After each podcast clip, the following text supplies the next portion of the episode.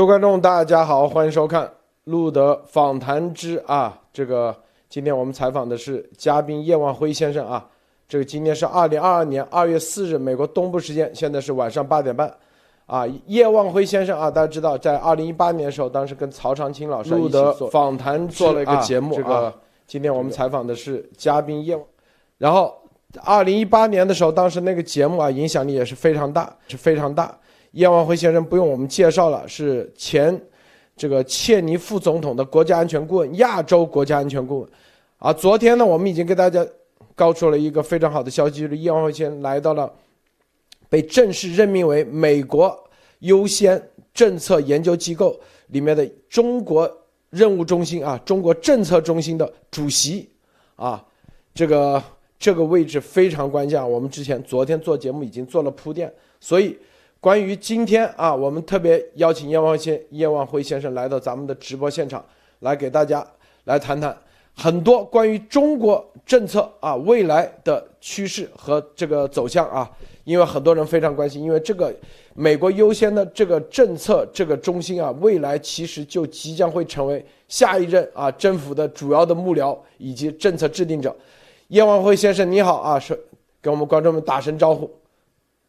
呃，陆总你好，呃，观众朋友们你好，非常感谢有再一次的节目，再一次的机会参加节目。好，谢谢啊。这个首先啊，这个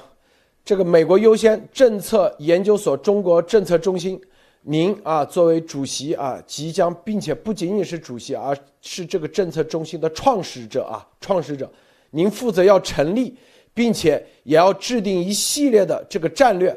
整个我相信啊，因为呃，据我了解，这个政策中心可能就是下一届啊，无论哪个共和党的人做总统，都要在这个中这这个在这个都要受您的这个中国政策中心的影响下，来制定相关的对华政策。您能不能谈一下啊？这个先介绍一下美国优先政策中研究所和这个中国政策中心的啊未来的战略。好，谢谢路德。我我也许首先讲一点这个美国优先政策研究所的一一点背景。呃，在二零二零年的选举之前，白宫有几位的最最高的那个幕僚，他们聚聚集在一起，在在考考虑第二个任期的政策优先顺序啊，因为他们。他们觉得第一个任期有有一些地方有非常大的影响，呃，有一些大的的成就，但是这个这个工作还没有完成，呃，有有两次的 impeachment，呃的这个打扰和困困扰，呃，所以他们觉得有他们失去了有一点时间，所以他们看川普总统。在他的优先顺序里头，有有哪些政策范围是最重要的？呃，所以那时候他们当然看重美国的经济恢复健康，因为 COVID 对我们的经济是一个非常大的一个一个问题。呃，但是在二零二零年的年底，有有有初步的恢复健康，呃，所以这个这个经济。成长的恢复健康是非常大的一个一个优先顺序，但是如果看全世界，呃，这这川普总统，呃，他有有一些要调整我们盟友关系，希望盟友呃他们有一个比较平等的付费关系，呃，所以呃北欧的呃这个盟友要要花更多他们自己的钱来保护自己的。呃，国家安全不呃不继续多依靠美国来帮忙这些，那但是他的外交政策里面最创造新闻的，而且对他自己很重要的是中国政策的转变。呃，我们以前多次谈到，呃，这个中美关系的历史，那个这个一九七十年代的这个非常大的战略转变。辛辛哥带领尼克森总总统啊，而且每一位美国总统从尼克森到呃到奥巴马都有差不多这个一样的这个大规模对华政策。呃，就最基本来讲，他们相信如果有所谓的接触关系，呃，中国的经济成长，而且国际的接触会让呃小规模的自由范范围，呃，能够成长到一个比较自由的中国。走过几十年的时间，我们国家利益的冲突会越来越没有，而且我们国际合作的机会是越来越多的。但是我我和类似我的这个这个政策分政析政策分析员，我们觉得这个证据是不一样的。所以，川普总统是第一位现代的总统，呃。利用完全不一样的对华政策的做法，呃，所以呃这个转变我们觉得是呃不完美的，所以可惜在二零二零年选举结果之后，呃那些幕僚团发现没有呃第二个任期，所以怎么样继续推动这些成功的政策？怎么样为？未来的一个总统任期做好准备，让更多的美国人了解为什么这些政策是非常重要。这个美国优先政策的这个 agenda，大家都可以到 AmericaFirstPolicy.com 呃看到这些政策的话题，呃规模蛮大。这个研究所里面有二十二个研究中心，蛮多的。这个从国内文化跟法治到贸易和这个外交和军事都有研他们自己的研究中心，而且他们两邦的他们他们的盟友政他们国内的政策盟友是不一般的政策专专家，也许他们是退休的呃球员。像呃橄榄球的有名的这个这些球员退休之后，他们他们有非常大的 audience，他们很支持这个美美国优先政策的观念，所以我跟他们合作。帮助他们的 audience 更了解我们对华政策有什么样的分析，什么样的动机，他们在他们的城市、他们的州政府怎么能够跟我们合作，为未来的这个联邦政府的领导呃做准备。所以这个这个研究所的特的一一个特点就是大部分的专家是川普执政期间的一些官员。啊，但是这个不是一个政治的一个研究所，这是一个政策的研究所。啊，当然，我们我们相信这些政策是非常重要，这个对美国的未来，但是跟跟全世界的未来，我们觉得是蛮重要的。啊，所以这个不只是推动川普自己，就是推动这个美国优先政策，呃，为为我们最大的优先顺序。所以。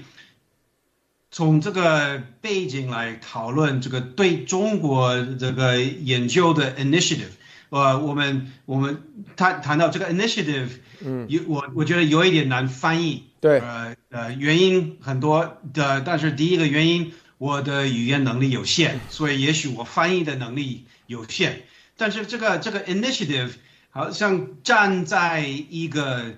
政治竞选。或者一个一个一个公司推销商品的中间，呃，所以不只是竞选要得票选上，但是呃也也不是买一个非常有营有有健康的一一个一个食物，呃，这但是这是卖非常有营养的政策，让美国越来越 越有影响。呃，一个更好的美国的这个根基，有更多的这个 options 可以抵抗中共的不良的影响，而且更多的 options 可以帮助中国人自己能够追求他们自己想要的未来。第一个步骤就是让更多的美国人多了解真正的中国。那什么是真正的中国？那是回到原来的一个另外一个话题。大部分的美国人如果听我们所谓的 establishment 的专家，他们会觉得中共等于中国，所以五千年的历史就是中共。那一点点的研究，就你就会发现这是非常假的。这个中共原来是一个革命，一个革命不是继承以前的文化制度，呃，这个一个一个革命是违背。那个文化和和呃和经验，所以太多的美国人如果在媒体，呃，华尔街，呃，或者一甚至在国会山庄，太多的专家他们不懂这个这个分别的重要性，所以最初步更让他们了解真正的中真正的中国，呃，让他们了解中中国共产党。不是百分之百的中国人民，其实是少数，呃，所以他们开始聊哦，所以中国的未来不一定是中共在执政的。如果他们到这个程度，能够想想，OK，中国的人民远超过中国共产党的这个人数。而且中国的未来应该是依靠中国的人民，我们怎么能够帮助这些人民？他们需要最需要什么？他们需要中国以外的朋友说真理，说 tell the truth，或者他们需要中国以外的朋友，呃，支持制裁，呃，这个这个呃中共产党的领导层嘛，呃，所以我们我们的研究的这个范围。一部分是跟追追求和支持未来自由的中国，未来没有共产党的中国，那些朋友们给我们意见，让更多的美国人怎么了解真正的中国，然后中国以外的在美国的朋友怎么样帮忙？那第二，呃，中国的朋友们对。文化大革命或者习习习近平这个时代的这个政治的 control 很了解。美国最近两年有很多类似的政治 control，呃，所以我我我觉得大部分的中国人很了解我们美国人对 big tech 的怀疑和担心，呃，很了解。大政府的这个这个威胁，呃，很了解。如果一个大政府打破宗教自由或者传统家庭的关系，这个对一个国家的文化非常呃非常不好。呃，所以我们我们近几年在美国感觉到有面对类似文化大革命的这这这这样的挑战，所以。呃，我们另外的研究的这个 agenda 是帮助我们美国的这这些管辖区这个呃州立政府怎么样呃阻碍呃统战或者共中国共产党的这些不良的影响。呃，巩固我们的家庭制度，巩固我们自由宗教的制呃制度，呃，巩固我们自由那个言论自由，呃，就是我们美国人应该有是应该是我们先要要解决这些问题，呃，才能够呃更有有更好的对华政策。所以也我希望，也许我讲了有一点啰嗦，所以也许这个呃不太清楚。呃，所以也呃，但但是最基本，呃，我希望观众朋友们能够帮助我和这个研究所更了解真正的中国，而且中国以外的朋友怎么样最有效率帮助这个自由中国的日子最快来到。这个叶先生说了这么多，但是有两个关键点最关键，第一就是。叶先生是要帮助一个自由的中国来到这个世界。第二，一个没有共产党的中国来到这个世界，并且不是讲政治，而是推行政策。这就是关键点，就是叶先生是用正规军的做法来推行政策，这个政策它不仅仅是吧，不仅仅是嘴巴上啊说说，然后发表几篇文章，而是要推行到美国的每个州、每个市、每个州长、市长，让他们去推动如何做到一个没有共产党的中国以及自由中国。所以，就因为叶先生我太了解了。他一生的理念就是要让自由的中国以及没有共产党的中国早日实现。所以说，这个美国优先政策中心能选您做主席，那绝对，这绝对是选对了，绝对选对了人。所以昨天我昨天做节目做铺，就说我铺垫的时候，我就跟我们的观众说，这个就已经代表了一切，是吧？这就是未来的风向，因为。美中共想怎么统战您，肯定统战不了，是不是？因为您的最高理念就是自由中国。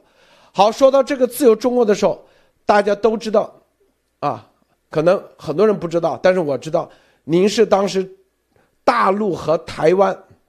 啊之间汪固会谈重要的撮合者，是吧？包括在早期克林顿时代，您就在白宫。到后期切尼时代，您又是直接亚洲顾问，亚洲国家安全顾问。所以在这个过程中，您能不能跟我们说一下这个？首先啊，这个中共在这几十年的变化，让您啊有没有产生一些对您之前的一些政策，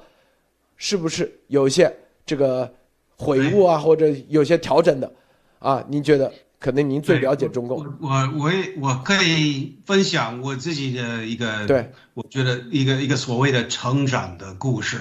呃，因为呃我年轻的时候我我非常天真，呃非常理想，呃在在八十年代在美国的话，呃我们那时候的总统是里根总统，他是非常反共的总统。呃，他竞选的时候，他说他要跟中共断交，恢复跟台湾有有有正式的外交关系。呃，但是他执政之后，呃，他看到这个邓小平和他的团队推动的呃改革开放的政策，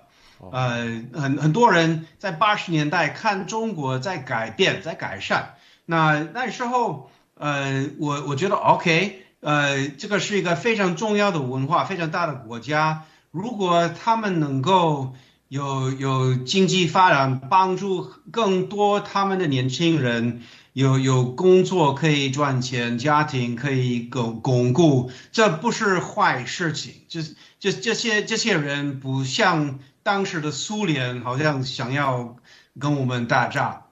那但所以。如果一个非常反共的里根总统能够访问中国，呃，然后说这个中美关系是对美国的利益非常重要，而且中国有这个改革开放的政策，也许他经过不不久的时间能够有这个这样的发展，也许这个。经济自由会带来政治自由，会带来国际的合作关系。呃，所以那时候我听这些意见，我是年轻人，我怎么，我我我我怎么怀疑里根总统对这些话题的这个这个了解？啊，八十年代我呃在大学里头要学外外文，呃，因为八十年代。日本好像要统治世界，所以有朋友他鼓励我学习日文，呃，我买了课本，呃，我我在一个一个日语的课，呃，这个这个课程有登记，但是我那时候的室友。呃，从日本过来的，他是留学生。我问问他，哎，Zero，你能不能帮我学习日语？他说啊，我很乐意帮你学习日日语，但是我在台湾出生，我呃，我比较希望你学习中文，好吗？我说好，我还没有开始，我就换了一个换了语言，呃，开始学习中文。呃，那时候我的课本都是北京语言学院的出来的，呃，第一个印象。就是这个罗马拼音非常简单，还好我不必学习汉字，那那不是准确的一个判断，但是的第一个印象，我就 OK，罗马拼音我可以可以学习。第二，我发现这个这个北京语言学院的这些课本，那个纸那个 paper 非常臭，跟我我们一般的书有点不一样，因为这个这个这个品质不一样。那所以第第这就是我最初步学习中国学习呃中文中文的印象。那因为我学习中文，我那时候是摩门教的教徒，呃，我十九岁的时候，我申请做传教士。那申请做传教的时候，他们看到，呃，这个人他已经学了一点中文，一定要派他到到一个用华语的一个一个传道部，所以我被派到台湾的南部的传道部。那那时候，呃，台湾的南部。呃，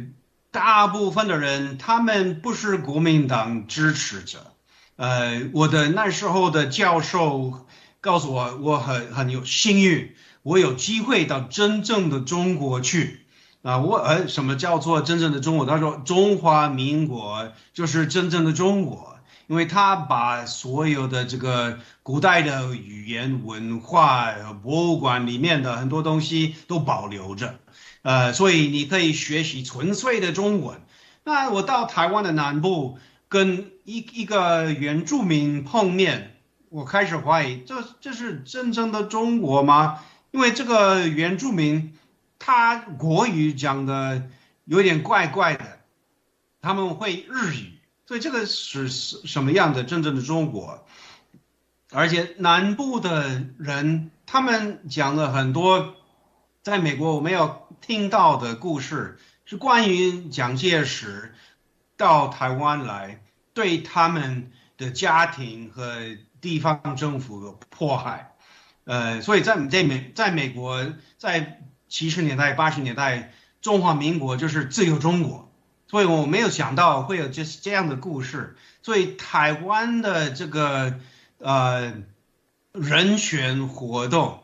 我是传教的时候开始有初步了解，我回到回到大学里头学习文言文，学习中国的历史，学习呃中国的政治制度，呃我就开始了解中美关系的背景，而而且中美关系的政策的这个这些很多呃手续。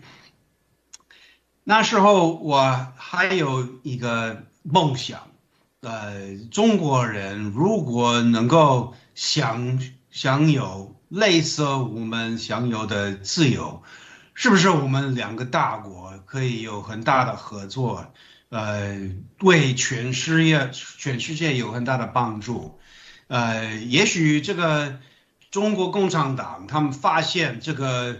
呃大跃进和文化大革命是非常大的错误，不能回到原来，要走上。那个这个呃一一个比较呃现代化或者一个一个比较有文明的一一种制度，呃八十年代在中国的呃乡村有最初步的选举活动，呃为我被派几个团呃团体去看考察，呃中国的乡村选举制度。呃，那然后回到美国，向国会作证，说这个是不是草根的民主化？这个今天在在乡村，是不是未来在在乡或者省政府，甚至中央政府，说不定未来会不会有选举？那但九十年代我们还有还有还有这个梦想。呃，我觉得天安门事件是我第一个感到非常。呃，悲哀的一个一一个一个时刻，呃，第二就是九六年看呃中国在台湾，在在我朋友李登辉在要要竞选的时候，呃，发射这个导弹来来来威胁台湾台湾人民，那是我第一个我觉得很悲哀的一个一个一个呃时刻，呃，在白宫。呃，有有一次，呃，不是总统他跟呃温家宝总理呃有有一个记者会，有有中共的总理在他的旁边，他 criticize 台湾的领导，我觉得这个这这个这样的美国的所谓的 establishment，他们这样的这个文这这个政策的做法，好像不是鼓励中国继续改革，不是给他有一点压力要改善，而是这个我们的政策。变成一个保护中共继续统治中国的一个一种政策，所以我那时候我觉得从此之后，我不愿意再也呃支持这样的政策，呃而而且我就呃对自己做许诺说，如果跟总统候选人或者呃未来的那个呃的人成员。有有机会谈话或者给他们意见，我就鼓励他们看重，呃，美国第一个优先顺序。如果要有全世界的，呃的文明、和平、呃现代化，必须在中国有一个，呃呃不是共产党的领导层，呃，所以那从零八年。到二零二零年有一点进步，我比较有信心，在二零二四年，两党的候选人都会有这样的了解，因为我相信这个美国优先政策对很多民主党的支持者，他们也很了解和支持，因为他们不要让中国共产党。呃，偷走把把我们的这个知识产权偷走，不要让这个共产党有呃贸易的呃呃这个不公平的一些一些呃许诺或者这个这个 deal，因为这个这些 deal 不不帮助中国人民，这个这些 deal 帮助中国共产党，呃，所以我相信民主党里面有虽然他们讨厌川普总统。但是这个美国优先政策，他们不能否否定，呃呃，不能反对。好，我们这个还有啊，咱们共同的马蒂娜啊，马蒂娜女士啊，你呃看看有没有什么想提问叶万辉先生的啊，马蒂娜。好，呃，叶万辉先生您好，路德先生好，呃，我刚刚听完了您说的这些以后，我非常的激动，就是呃，当您。当您告诉我们，就是在接下来您想要做的这个自由中国为主题的研究所，会提供一些非常有影响力的政策啊。然后我也听到了您对中中国或者是中共的这些呃了解以后，我认为是非常有希望的。因为要知道，就是呃，在这一群就是中共的这一群人，在我们的节目里面，我们经常把他们说成是一群土匪，因为他们并没有继承我们中国的文化。而是利用了中国的文化的元素，就是把整个文化都丢开，只是拿一些东西过来说，我来代表你们中国人去继承中国的文化。所以就是当我们想要去了解中国文化或者中国历史的时候，他会拿他已经改好的书给你看，就是好，你就去了解历史书吧，你去了解文化书吧。但是他其实并没有在做这一些，我们可以看到的就是。这个共产的独裁结果就是他们没收了我们中国人的一切，所以在现在我们正在追求的，其实就是和世界上其他国家的人类一样，想要拥有一个作为人的人权。我们不想要政府每一天在告诉我们说，政府是我们的父母，或者是这个领导人是我们的妈妈，或者是爸爸，连我们他是男的女的我们都分不清楚。所以您怎么看待？和平演变，您认为和平演变往往不能成功，最主要的原因是什么？那是非常非常重要和大的一问题。呃，也许我回答，呃，不不足够好，呃，但是我觉得是这是一个非常非常重要的的的一个一个话题。这个所谓的和平演变，呃，一一部分这是一是一个学界的梦想。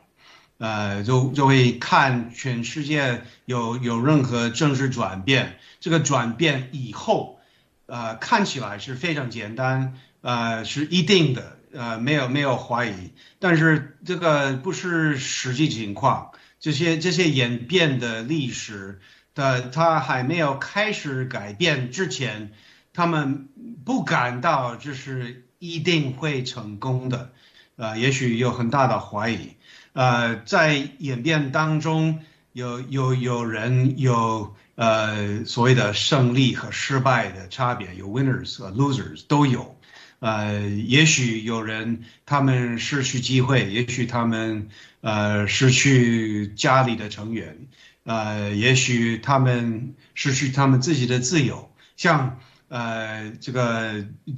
香港的 Jimmy Lai，呃，现在他牺牲了他所有的一切。呃，来让全世界了解真正的中国是怎么样的，呃，因为我觉得他本人，呃，对中国人民有纯粹的爱，他愿意牺牲他的钱、他的公司、他自己的自由，来让全世界的领导人不能忽略这个、这个、这、这个真真理。我们需要更多这样的人。这不并不是说他是一个一个神秘的一个一个一个，呃，他是一般的人，但是他有一个非常富有的生活，呃，他愿意这样的牺牲，我觉得是一个非常重要的榜样。但是这个，所以这个和平演变，我不是我我我不太相信是真正的情况。啊，看美国革命的时候，呃，有很多人牺牲了他们的生命。呃，在在我们的这个独立宣呃宣言的最下面，他们的许诺是他们愿意牺牲他们他们所有的一切，为了这个这个更理想、更自由的未来。呃，所以呃呃，一个一个比较呃没有文明的说法，就是没有免费的自由，一定要付出代价。呃，所以如果中国的人民要要要抓自己有自己的自由未来，一定必须愿意牺牲，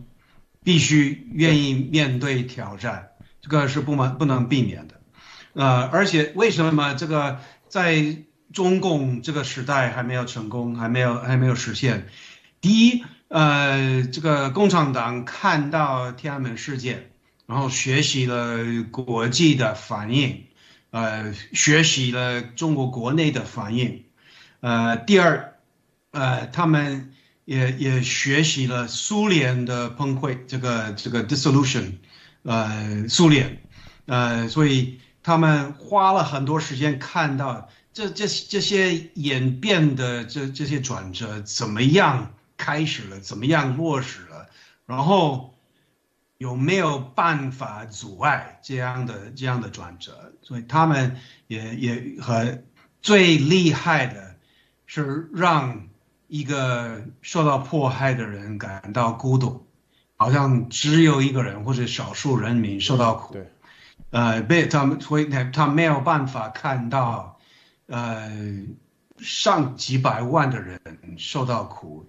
呃，所以这这是他他们学习怎么样阻碍这个和平演变。第二，太多的所谓的国际社会，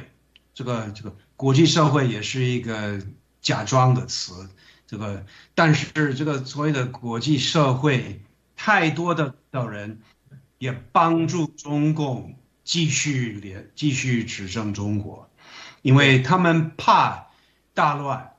所以，如果中共说啊，我们不能，呃，让我们政治制度有有有改革开放，因为我们怕大乱。那华尔街的投投资者，或者欧洲领导人的投资者，或者中东的投资者，他们会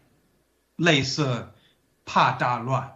呃，所以这国际的这个这个想法跟国内的制呃控制制度。呃，来来作为共中国共产党最有效的保险。那为什么我开始有一点乐观？因为我觉得这个 COVID 的经验打破所谓的中国模 model 模特。呃，你你你你让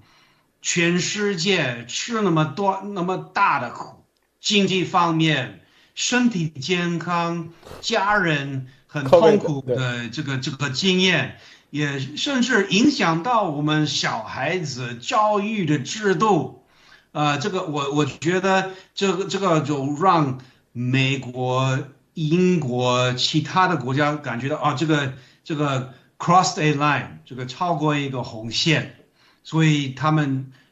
现在 ready，他们准备好试试看一个完全不一样的政策，所以这是对我来讲最亮的机遇，把我的我自己的这个政政策工作。政治工作、宣传的工作，能够让他们了解怎么了怎怎么怎么推动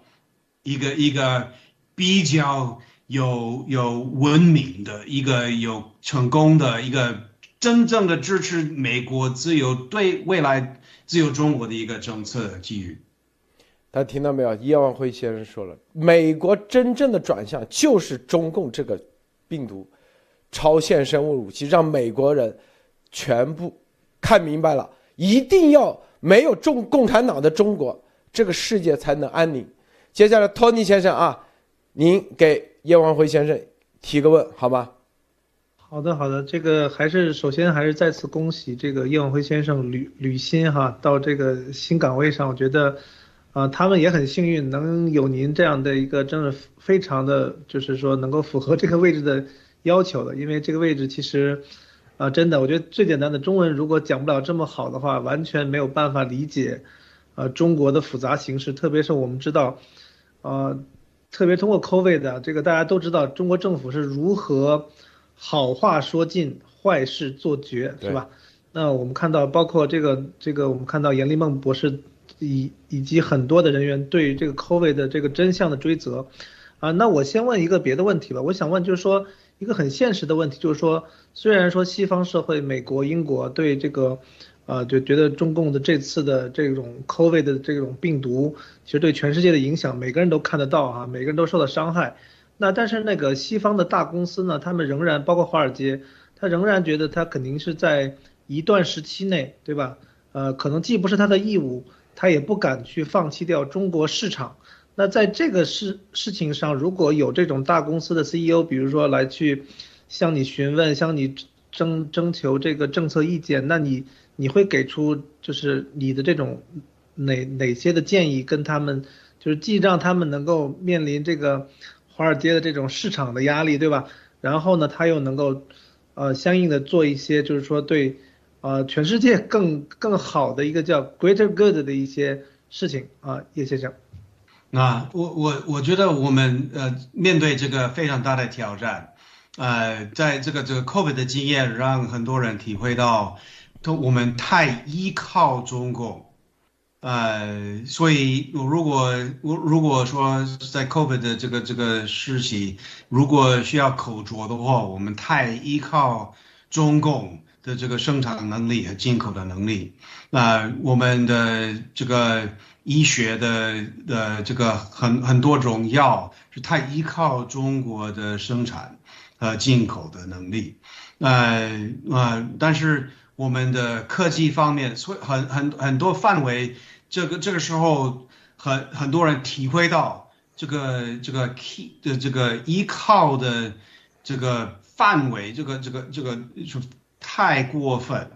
呃，所以我因为我。对未来自由的中国有一点信心，呃，而且对中国的人民我有一点博爱。我不要百分之百有有有有有一个客个断的一个一个经济关系，但是我这个这个这个经济关系不可能是百分之百依靠中共。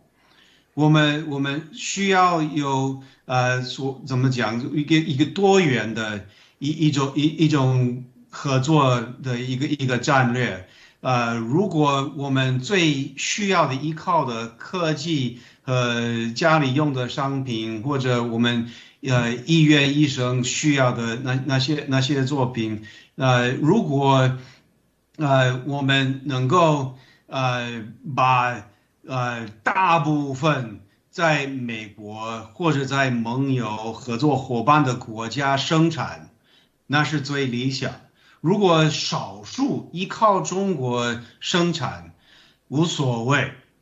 但是我们不能让北京感觉到他有有谈判的一个一个大牌可以玩，呃，告诉我们要怎么做，呃，所以呃，我我觉得呃，大部分我们的我们的这个。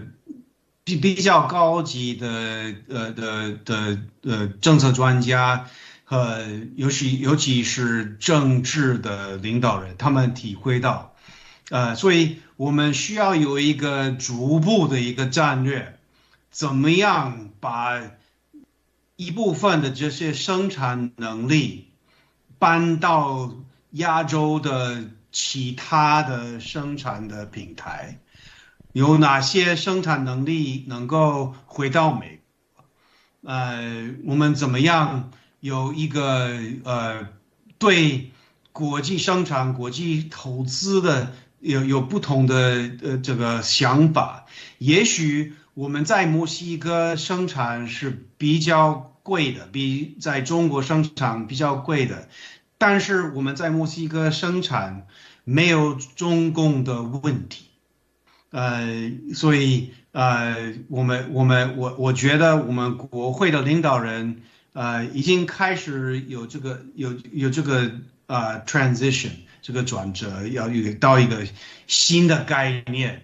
呃，所以我们需要我们国际的伙伴能够跟我们一起工作，追求这个目标。华尔街大概是最后面愿意改变的，因为。他们把钱投资于这些生产的平台，呃，所以他们会觉得很痛苦，要牺牲那么多钱，要把一些他们的他们的一些 facility 关掉，要要花很多时间，花很多钱，呃，在建立新的这个生产平台，在其他的国家，但是这个转折的 cost 低于 COVID 的 cost。低于跟中国有贸易战争的 cost，所以这个这个钱不能不花。好，这个我们啊，还有这个神秘提问者啊，严立梦博士啊，专门来到咱们直播现场，也祝贺这个叶万辉先生啊，这个成为这个中国政策中心的主席。严博士好，喂，严博士静音了，需要把麦克打开。好，现在可以。啊，叶先生晚上好，啊，穆德先生好，各位嘉宾好，各位观众朋友好。啊，首先啊，恭贺叶先生呃呃当选这个美国第一智呃研究中心，然后呃以及这个中国政策创始中心的这个主席。呃，我们也是之前呃很早其实就知道这个消息，但是最终的确定这一刻真的是非常的替您高兴，因为这意味着我们呃。所有人在共同的这个目标上前进的时候，有一个里程碑式的一个呃收获。然后，并且呢，正好这个是中国的农历新年刚过啊，您这个消息就宣布啊，所以这是虎年大吉。对，绝对的恭喜恭喜 恭喜。对的对的。然后这个我也相信这个是呃这个 timing，这应该是上帝给我们拣选的时机，呃，因为。这个之前也像刚刚您在节目里面说过的，包括穆德先生也有跟大家在介绍的时候讲过啊，您之前遇到一些呃，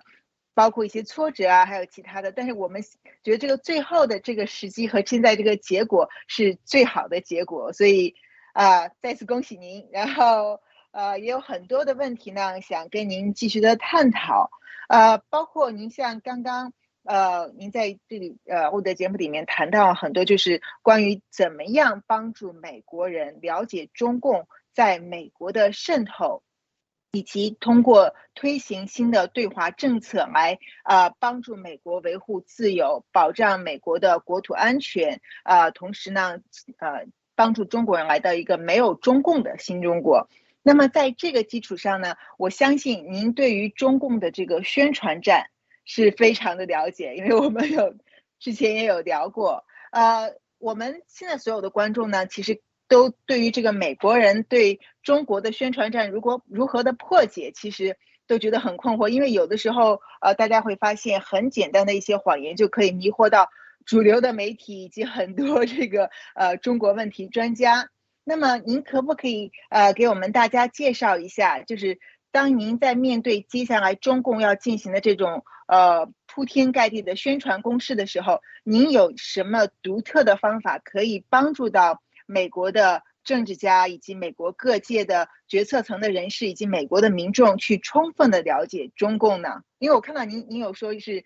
从冬奥会开始，您就要破解这个他们的中共的宣传战。所以想听一下您具体会有哪一些独特的措施？谢谢。好，谢谢谢谢，呃，也也非常感谢你给我的这个这个呃新年的这个快乐的消息，呃呃，我我觉得这个这是真正的一个呃有很很有幸运的时刻，呃，因为我我我感觉到美国国内的政治，呃。这个方向在改变，呃，我觉得，呃，我们会回到一个比比较健康的、比较对自己有尊严的一种一种一种态度，啊，而且我希望我们也走向对我们自己经济发展、经济成长，呃，自己的这个对教育制度有一个比较呃合理的，呃。政策的指导让我们的制度的这个品质能够提高，啊，因为这个 COVID 的经验让太多人感觉到我们所谓的 expert，好像他们如果是宣传或者或者是说谎话分不清楚，但是这个这个经验让我们了解，我们不能呃百分之百依靠呃所谓的这个。高级的专家来告诉我们这个这个我们我们自己的这个对呃这个我我们自己的 health 我们的健健康的问题或者我们国际的问题的的那个实际情况，所以呃我觉得因为我本人看到和感觉到很多宣传的活动啊，我从那那个年轻的时候九十年代有很多。非常精彩的中国呃官员和呃学者到美国来，要跟我做朋友，或者跟我周围的人做朋友，要要让我了解这个中国的一个非常非常呃怎么讲，very very soothing，非常让我可以放心中国这个经济成长和政治。呃，改改革的这个这个经验，你可以放心都会好，你不必太激烈的批评中国。你如果批评中国的话，你就会让那些比较呃怎么讲，比比较支持控制的人继续。呃，做官啊，那些推动改革的那些人啊，他们就会受害。所以你不要太激烈的批评中国啊。所以，但这但是周围的人不都是中国人过来来影响我？他们在九十年代最最有效的做法是利用白人来影响白人，呃，所以那时候。第一个最邪恶的统战活动，呃，就是在美国的很很多教会里头，有人要呃把圣经送到中国，让中国里面的教徒能够有一个比较呃 accurate 和呃配合他们生活的一一个圣经，呃，而且他们想要。有其有有有更多的帮助教徒的呃的活动，但是中国利用传道传道士，还有一些教会的领导人来告诉告诉这这些教徒，好，这个中国人不需要圣经，你不用送，而且中国已经有这个宗教的自由，你可以亲眼看到。中国有很多人上教堂，这个天主教、基督教都有，呃，所以你可以放心，你不必支持这些教徒。然后他们再走一个步，鼓励这些教徒告诉你的政治专呃的领导人，在你国会的代表或者州长，不要多批评中国，因为你批评中国，这些教徒就会受害。他们这些教徒让他们呃安安息息的过日子，做他们的礼拜，你呃让。中国有这个继续成长的经验，呃，所以我觉得这这个统战的这个做法非常非常危险，呃，也非常邪恶，也非常成功。因为从九十年代到最近，这个宗宗教自由的话题在骨灰山庄比较没有人在谈，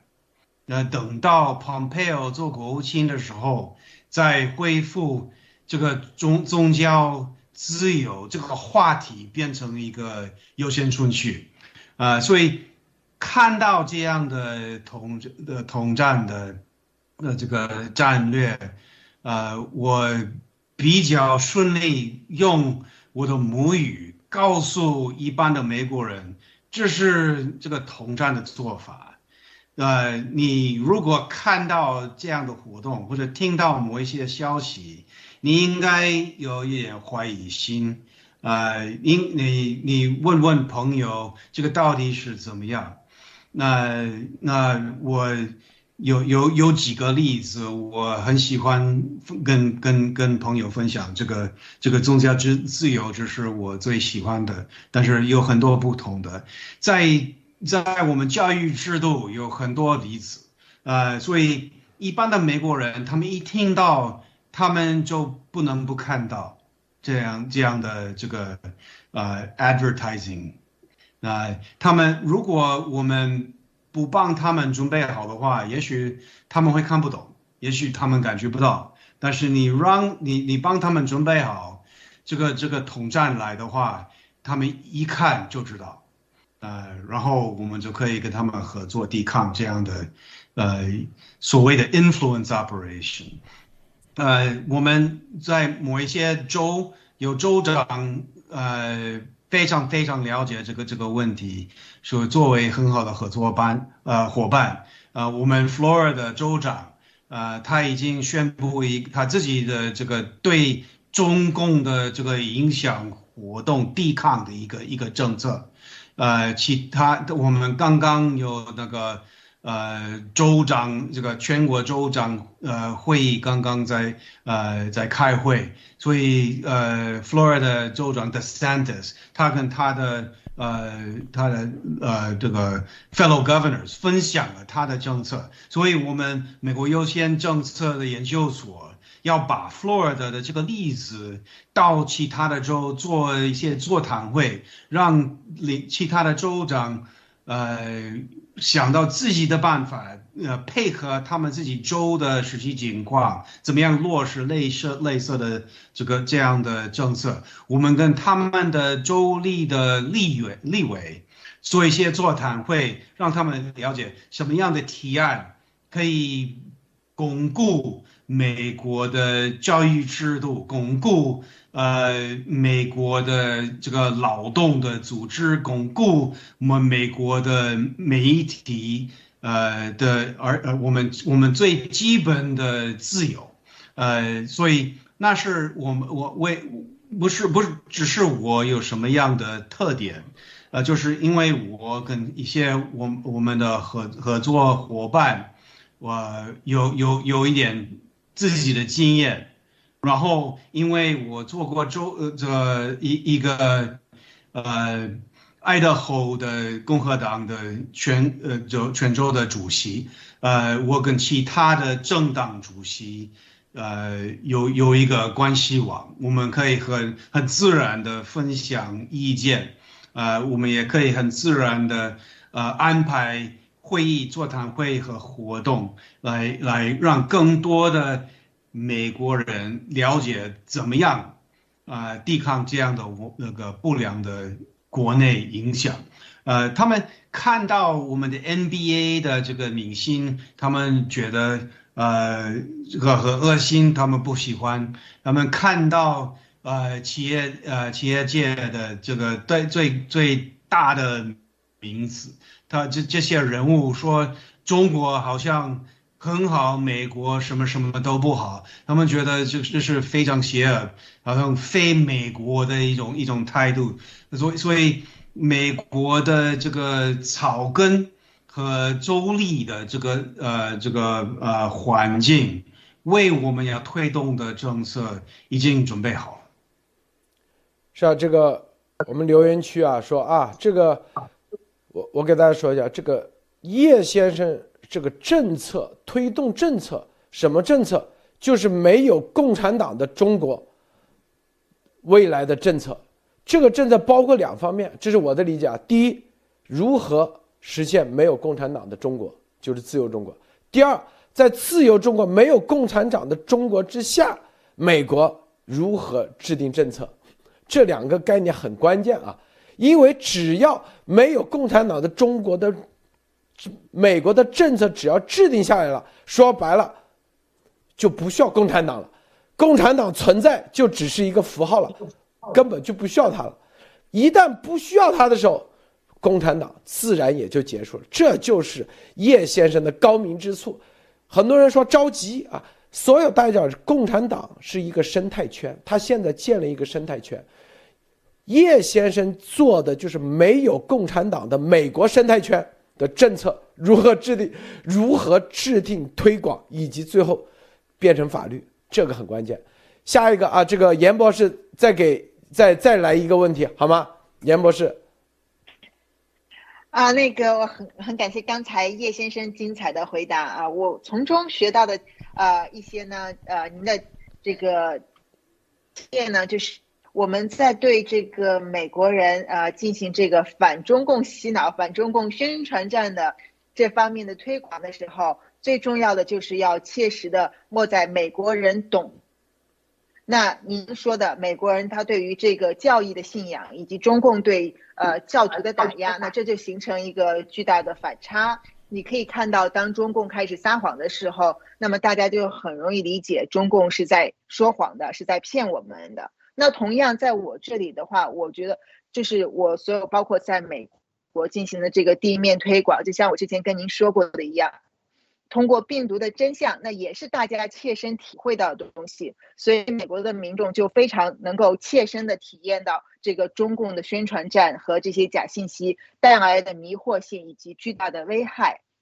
那么同时呢，呃，我觉得您说的有一点很好，就是呃，您提到了像佛州的州长德桑蒂斯，他现在就是在领头进行一个以一个领导者的身份，在州长的这个。呃，层面去推行这个反共的这个政策，反共灭共的政策，那这是一个非常棒的这个开端。那我们也非常呃相信呢，呃，因为通过根据我们对他的了解，他应该是一个非常棒的领导者。那在接下来的这个，您像呃，我们接下来要说，马上美国要进行中期选举了，那么这个我们也知道是对于整个共和党来讲非常重要的一个时刻。那这个在接下来的这个一年多当中，嗯，这这一年当中，针对中期选举，您觉得灭共和这个反共灭共的这个话题会起到一个多大的比重呢？包括这个政策的推行，会不会因为大家太过于呃关注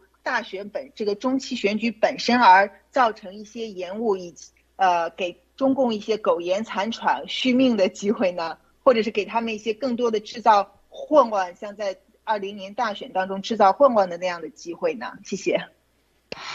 那，呃，非常感谢这个，这是非我我非常喜欢的一个一个话题，因为呃，我呃一生犯了很多错误，第一，但是一个很大的错误是我非常爱谈政治，呃，而且我很喜欢政治的活动，啊，那呃。观众都知道我的背景，我是共和党员，我以前以前是一个共和党的主席啊，所以我我我很乐意承认我自己有一个有一个偏见啊，但是我如果站一最最努力的站在一个很很很很很很非常啊呃公平的呃公做公正的判断。我觉得这个二零二二年对民主党是一个非常非常大的一个危险的时候，呃，因为呃，第一，大家看得清楚，拜登总统他是非常弱的，他身体很弱，他他思想和说话很弱，他的外交很弱，而且我们的我们的国家啊，不只是。因为他继承的困问题而受苦，但是因为他自己推动的政策更苦，呃，从那个 Afghanistan 失败，到到他对 COVID 的这些政策，好像越来越害的这那种那种政策，害了我们的社会，害了我们的政治，害了我们的。我我们小朋友的教育，呃，所以呃，这个我我觉得对民主党来讲，他们知道在十一月他们会失败，唯一的问题是失败多少，呃，这个是历史性的失败吗？我觉得也许，啊，这个是一点点的失败，说不定没有人知道，但是。他们知道一定会失败，呃，Pelosi 不会再做 Speaker，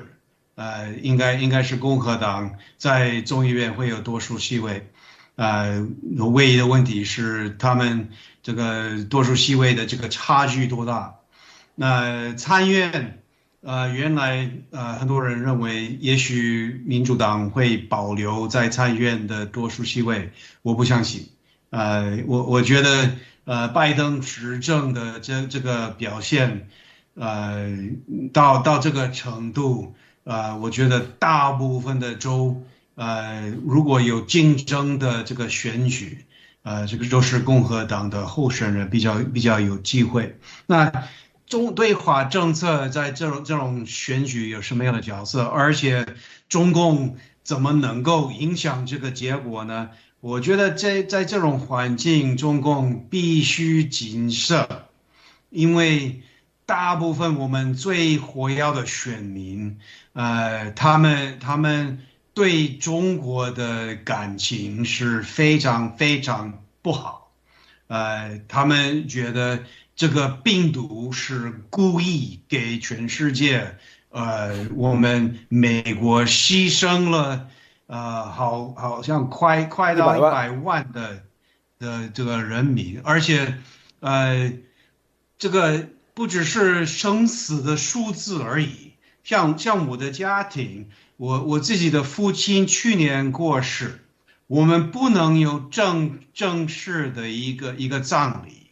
呃，不是因为他得 COVID，他他得了别的病，但是因为 COVID。我们家家里的传统不能看重，我们不能送他，所以很多美国的家庭有这样的这个一个 complaint。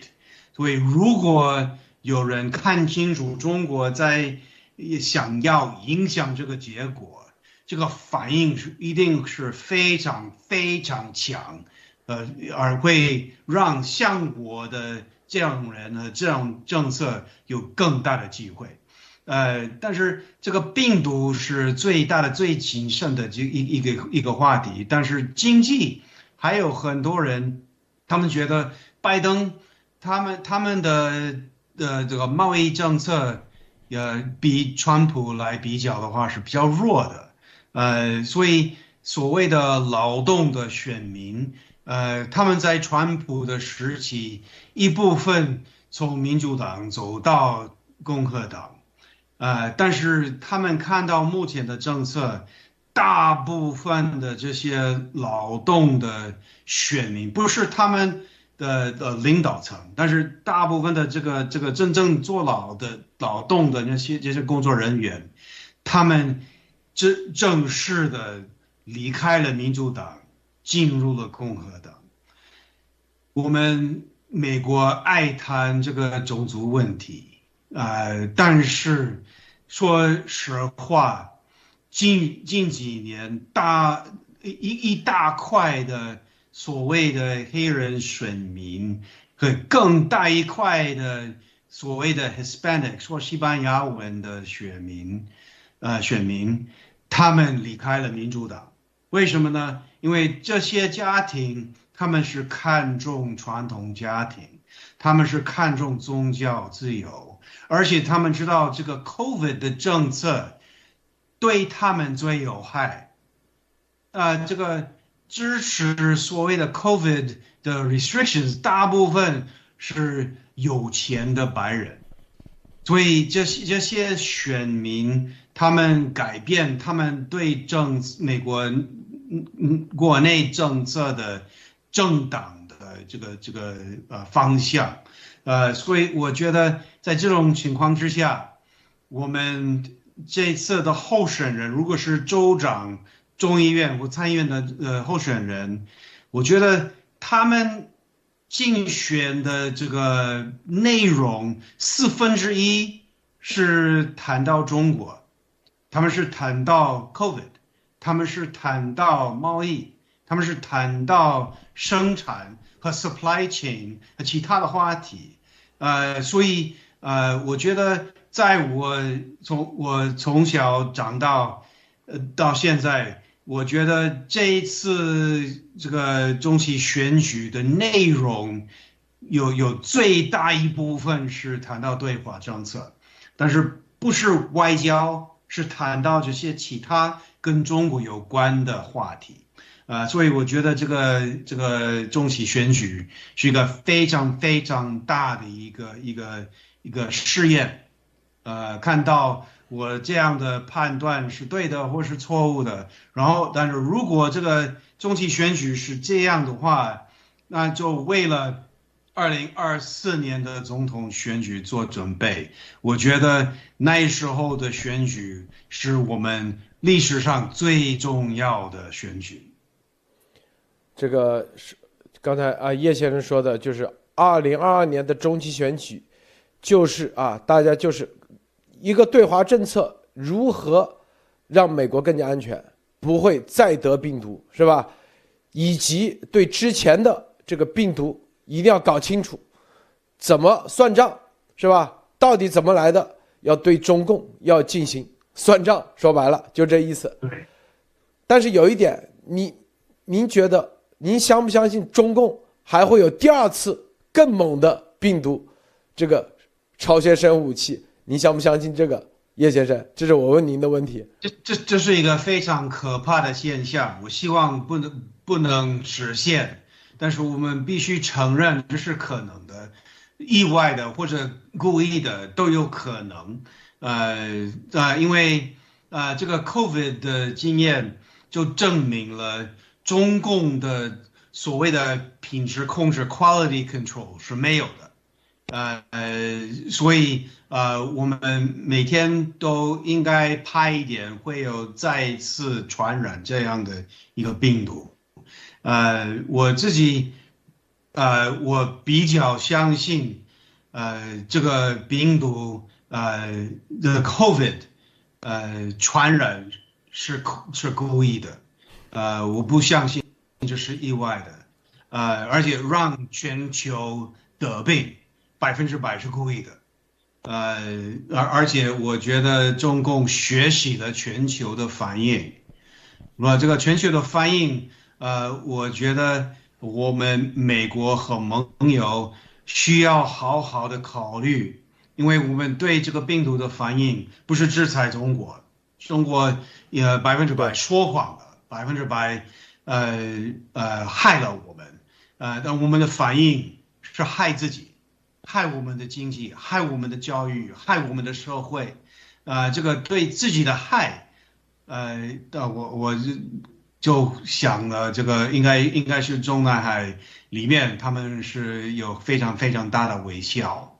呃，因为他们不必对我们作战，呃，他们。放这个毒，让我们有内战就好了。说的太好了啊！这个马蒂娜，这个您提个问好吗？嗯，好的。嗯，我想再次恭喜叶先生当选。我非常的感谢您愿意担任这个中国任务中心的主席，因为您的当选真的是给我们带来了很大的希望。呃，我也非常相信您所说的自由是需要争取的。呃，我刚刚在听您说话的时候，我就正在想象未来的自由中国。呃，这些各国政府的领导人可以去找到真正讲信誉，并且是真正民选出来的总统，去跟他谈合作。真的签了合同以后，就可以一起去执行。华尔街的这些商人们，他们也可以和真正成功的中国企业家去合作，而不是说，像现在这种几年内从一个卖二手车的人突然变成了首富，然后他们这些企业家现在所塑造的这些首富，其实是中共对外塑造的假的企业家，而这些老板其实。也是他们在中共国内做了很多的宣传片，他们只会做宣传，而没有真正的实力，所以他们就需要一边盗窃美国的知识产权，一边去吹自己的东西很便宜，因为中共可以用政府不断的去补贴他们的企业，让他们看起来非常巨大。所以在我们的节目里面，我们经常都会谈到，只有抛弃掉这一套独裁的框架。或者是说金字塔的这一套体系，我们才有可能可以获得自由，我们也只有这样才有可能可以说真话。然后刚刚我听到路德先生谈到关于没有共产党的生态圈，这是我非常感兴趣的。我想知道，呃，就是关于病毒的真相，严博士他是在不断的传播，已经有两年的时间了，每一天都没有休息。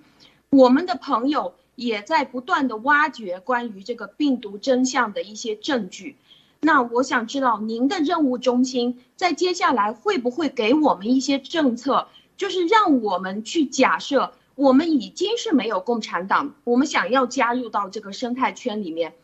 我们每一天在推特的发声，您的任务中心会看到吗？我们应该怎么样去帮助您现在想要建立的这个生态圈？谢谢您。啊，谢谢。那我们我们这个呃中心，我我我们最呃最最初步的呃战略是巩固美国，呃第二个步骤呃是帮助要追求自由的中国人，要要追求自由的盟友们。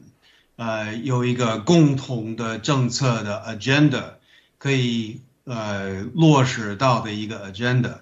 那所以呃我我觉得美国首先需要恢复健康，呃，然后我们更有工具可以利用来帮助别人，呃，所以呃我希望呃这个这个 institute。从今年开始，我们当当然需要依靠，呃，很了解中中国的朋友们，呃，帮助我们，呃，利用他们的知识，来告诉比较有道德的、比较爱自由的，呃，企业界和金融界的领导们，让他们追求一个比较好的伙伴。美国美国的企业家、金融界和政治家最他们他们最大的弱点是他们百分之百不不了解中国，呃，而所以他们到中国，他们分不清楚那一个企业家是真的企业家或者假的企业家，呃，这个这个人非常有名，他们依靠的朋友告诉他，哦，这个人是非常重要，他们跟中国的。高级的领领领导人，呃，有有会议，这个这个领导人高推荐他的朋友应该做你的伙伴，应该到某某省某某城市有一个有一个合作项目，啊，所以我们必须呃培养一个一个一个不同的呃关系网，来帮助这些。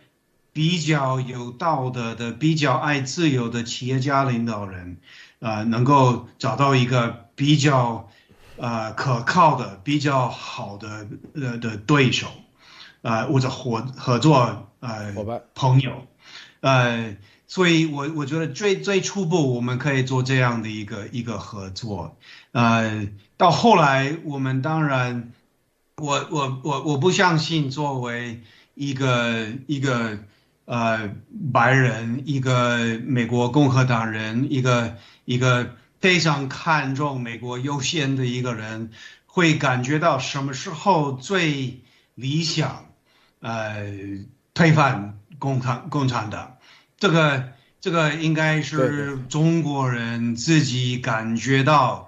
我们多于他们，时刻到了，我们愿意牺牲一切来追求我们自己的未，就自己的自由未来。呃，那时候我们呃当然不会让他们孤独的面对这样的挑战，但但是并要要很清楚，这不是外来的政权，这是不是外来的的影响，这是外来的帮忙和支持而已。呃，我们不是指导中国内部的任何活动，但是我们对中国人有尊严，但是共中共产党对中国人没有尊严。啊，这个你看啊，这个叶先生，这今天的晚上的对话里头几点啊？刚才有一点就是说工具是吧？我美国人得有工具，这个工具就是啊，就是法律政策变成法律，然后建立什么？用通过这个工具建立一个，就是很多人想支持你，想支持咱们，他都不知道咋支持。刚才说没有一个关系网，是不是？支持那怎么？你得要建立一个没有共产党的生态圈。叶先生的意思就这意思。你在这个生态圈里头，好，美国的华尔街有钱有利可图，美国的硅谷有利可图。哎，这个里头你必须得有工具，你必须得有政策。没有政策，我跟你说，永远就只是政治，是吧？有了说政治到政策是一个质的飞跃，这就我们舆论铺垫，国会反醒过来，老百姓的民意起来，最终包括什么情报，所有的都是要走到最后一步，就是政策。而这个做政策的，接下来叶先生也说了嘛，二零二零共和党肯定拿回来大部分席位。现在定这个政策的共和党的定政策的，就咱们叶先生在这里，是不是？幸亏没选别人，如果选的是一个啊亲共的人，那我们结束了，对吧？今天我们就白那个。但是叶先生也说了，不，叶先生在这坐镇，他是中国政策中心主席，是吧？未来二零二零年共和党全部拿回来，甚至民主党也要用这个中国政策中心。几个月的准备，就是要建立工具，建立法律的工具。最终，你共产党你可以在那里，但是没人跟你玩，怎么让你没人跟你玩？叶先生，中国政策中心来制定这个，制定完以后，美国也强大了，全世界都安全了，你共产党可以晾一边去，是不是就这个意思？叶先生啊，哎，对，我的我的口才不能跟你相比。啊，我我觉得你你你你讲的这个这个理论非常准确，呃，而且我觉得这是一个非常非常重要的时刻，而且这是一个非常重要的机会，呃，所以我希望我们能够呃彼此帮助，呃，能够能够掌握这个这个机遇。好，这个最后啊，托尼先生就不提问题了，给叶先生啊留给您最后结尾的啊结束语。托尼先生啊，好的，非常感谢这个叶先生来到那路德社哈，这个我们从一八年呢看到了您在路德社的第一次这个亮相哈，但是那个时候可能很多人还对对您对路德还没有这么熟熟悉哈，也像您说的，这个我们在这几年呢，特别是 COVID 这个疫情的这两三年，真的是把全世界都祸害了，很多人哈，我相信也包括这个严博士对吧？原来都是。呃，都是觉得已经远离了中共啊，我应该可以过自己的小日子、小生活，但是到最后都是没办法，对不对？我们很多时候不是说我们故意要找共产党的麻烦，而是共产党真的，如果他还在，真的会把全世界祸害的不得安宁哈。然后呢，呃，也也希望您的这个呃家庭呢，从从您您父亲的过世中，这个会会会好一些过来，嗯，然后希望有机会以后能够跟您再在路德社进行这种交流，嗯，好的，谢谢。好，万分感谢啊！这个叶万辉先生来到咱们路德社节目啊，呃，再次祝贺虎年啊开门，就你看您您这个就是虎虎生威的样子，一定打中共 是吧？非常非常感谢，绝对实现叶先生的理想。好，咱们今天节目就到此结束，谢谢叶先生，谢谢闫立梦博士，谢谢托尼先生啊，谢谢马蒂娜，别忘了点赞分享，再见。再见。